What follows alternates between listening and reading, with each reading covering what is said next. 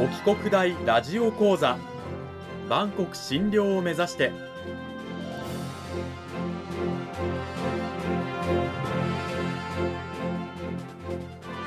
番組タイトルにある「万国診療」とは世界の架け橋を意味する言葉です。この番組はアジアの十字路に位置するここ沖縄にある沖縄国際大学で日々どのような研究や教育が行われているのかを発信していく番組です。案内人はラジオ沖縄アナウンサー小橋川響が務めます。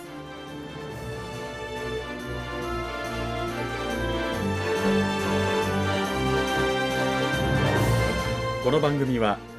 沖縄国際大学の提供でお送りします。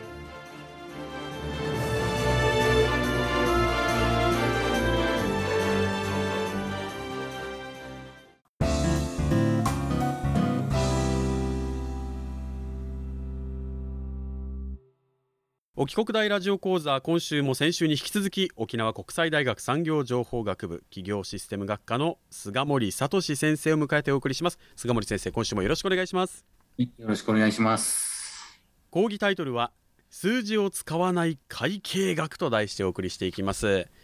さあ今週の内容に入る前にまずは先週の軽いおさらいを私の方でさせていただきたいと思います。まず会計と一口に言っても大きく2つに分けられます。財務会計そして管理会計、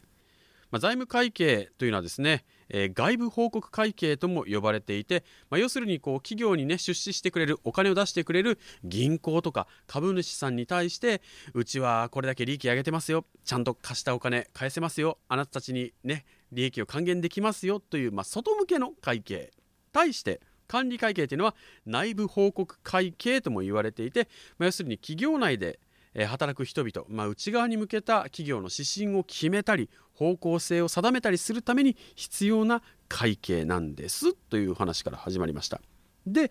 メインにしたのが管理会計でした先週は。で管理会計もう少し詳しくいくぞということで経営管理には管理会計が非常に重要だというお話だったんですが、まあ、経営管理というのは計画と統制によって成り立っております。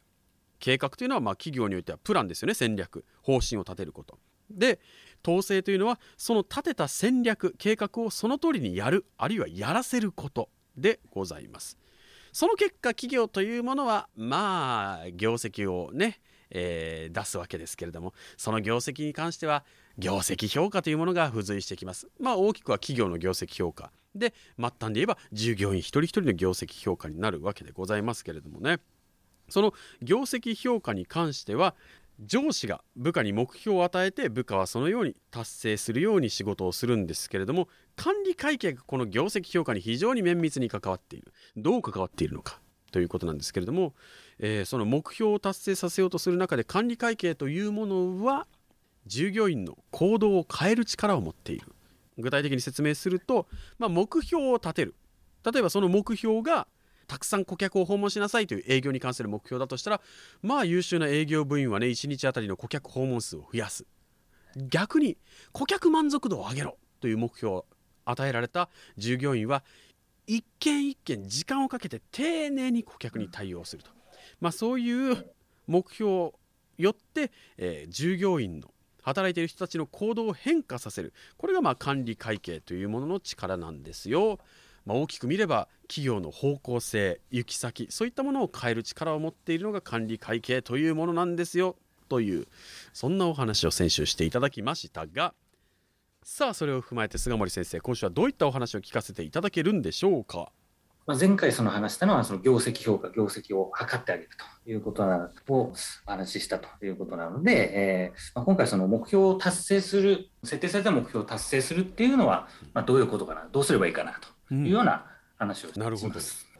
まあ、目標って例えばあの企業に勤めてる方はね例えば前年同期比に比べて去年の売り上げに比べて今年は2%売り上げを上げるぞみたいな大きなすごいね目標なんかをバーって立てますけどそれを達成するというのはどういうことかというお話なんでしょうか？そうですねそういう目標を与えられるだけだとなかなか達成しづらいんじゃないかなと。じゃああの企業が2%の売上アップだというふうな目標をドカーンと掲げた時に従業員はどうやってそれを達成したらいいんでしょうか、えー、先ほど言ったその2%達成しようっていうのはあ結果ですよね、うん、うん、最終的な結果、うん、になるのでこれはあの、えー、ちょっと難しい言葉で言うと思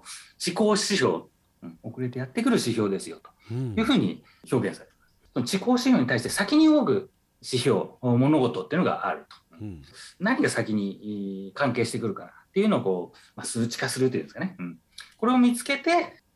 そこと関係するような物事を見つけていくということが大事になってあの具体的には地高指標と先行指標の例ってどういったものがあるんですか、まあ、地高指標で言えばあ、まあ、学生時代の時にテストで、えー、80点以上取りたいといったような時にはこの80点が結果なので、まあ、地高指標。うん、それに対して目標を掲げただけではなかなか難しい、うん、じゃあ普通にあの勉強するぞって言ってもじゃあ何をどれくらい勉強すればいいかわからないですよね。うん、これを探すと、うん、自分はここが苦手だからあこれを何時間勉強すればあテストの点数は何点上がるだろう。というように考えていく必要がありますよね。なるほど。こういった、まあ、地指標先行指標というのが、まあ、非常に重要ということで、えー、まあ、企業においてはですね、えー、上司の皆さん聞いていらっしゃいますでしょうか。地高指標だけ出してもダメですよ。先行指標もちゃんとね部下に示してあげないと本当ダメですからね。ということで。さて管理会計の中でね今そういった話をしていきますけれどもその管理会計の中でそういった先行指標、まあ、地指標というものを達成するためになんかこう有効な手法みたいなものってあったりするんですか？はい、管理会計だと言われるのはあのバランスとスコアカード、まあ、BSC と略したりするんですけど、うん、まあ、そういうような、まあ、ツールなやり方手法があったりしますね。バランスとスコアカード。これはどういったものなんでしょうか、はい、特徴というと会計なので、まあ、財務的なものは切り離せない、まあ、これはまあ評価の指標として当然存在してるんですけど、うん、まあ、これだけじゃなくって非財務的な数値、非財務的な尺度っていうのを使って評価する。まあ、具体的に言うと、これはあの、まあ、顧客の視点、これも欠かせないだろう。もう一つ、業務プロセスの視点、内部でどうやって働くかっていうような視点。最後に、それを下支えしている学習と成長の視点っていうのが考えられますね。なるほど、まあ、4つの,、ね、あの点を挙げていただきました、まあ、最初におっしゃった財務の視点、まあ、これは数字なのでね分かりやすいと思うんですが、非数字的な部分ちょっと聞いていきたいんですけどまずあの顧客の視点というのはどういうものなんでしょうか？まあ、財務的なものをもう達成するためには当然お客さんというのが大事ですね。なのでこのお客さんに対してこうどう売り上げを生み出していくのかっていうのを考えていくことになって会社が何をしたいのかとか、その状況っていうので、えー、まあ、いろいろ変わってきたりするんですけど、じゃあ、新しいお客さん、新規のお客さんを重視するかなっていうのとか、じゃあ今、契約してるお客さんがに重きを置いて、えー、リピートをさせていくのかなっていうような戦略がまああったとすると、まあ、新規のお客さんを獲得しようって考えるときはあ、新規の顧客の獲得数っていうのがあ何か目標になっていくいやそうじゃなくて、えーまあ、今のお客さんを大事にしようとか言ったりすると、まあ、リピート率みたいなのをこう重視するかな、まあ、こういうようなことが考えられます。へそのリピート率重視なのかそれとも新規を重視するのかっていうのはあの顧客の視点から考えていくとそのまま次の業務プロセスの視点なんかにつながっていくわけですよね。はい、そうですね、えー、業務プロセスというのは内側の会社の中でじゃあそれをどうしていくか目標値をどうしていくかって考えると、うんまあ、これもやっぱりあの会社が何をしたいのか状況によっていろいろ変わったりするんですけど、まあ、サービスとか製品を今より安く提供しようとか考えたりすると、まあ、製造の時間を小さくしたりだとか一つあたりのサービスの時間を短くしたりだとかあるいはまあコストがかかるんで、えー、と労働時間を短くしようというのが考えられたりとか、まあ、あるいはまあ値段じゃなくて、まあ、品質でいい品質のものを高く買ってもらうというようなことを考えるとブランド力みたいなのが大事であったりとかするので、やっぱ不良品があったらまずいですね。なので、えーまあ、この不良品の率を下げよう。まあ、そのために、まあ、検査の回数を増やそうっていうのが、まあ、一つ目標になって目標の数値が設定されるかなというのが考えられます。これが業務プロセスの視点そして最後にあの学習成長の視点というのはどういうものなんでしょうか？じゃあこれが、えー、結構大事だったりするんですけど、その、まあ、顧客と、顧客の視点と業務プロセスの視点を達成するためには、じゃあどうしたらいいかと。うん、これと密接に関係したのは何かって考えると、従業員ですよね。うん、お客さんに働きかけるのも、うちらで働いてるのも従業員。彼らのスキルが高くないとどうしても達成できない。従業員の学習と成長の視点ということになって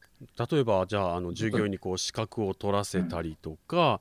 うん、まあ、社内研修を増やしたりとか、はい、まあ、環境で言えば離職率を減らすためにこういうことをやるとかそういうのが学習成長の視点っていうことなんでしょうか？そうですね。そういうものを管理してもらうということになりますね。数値化して、じゃあ、この何パーセントを達成してくださいとか、いうことになってきますかね。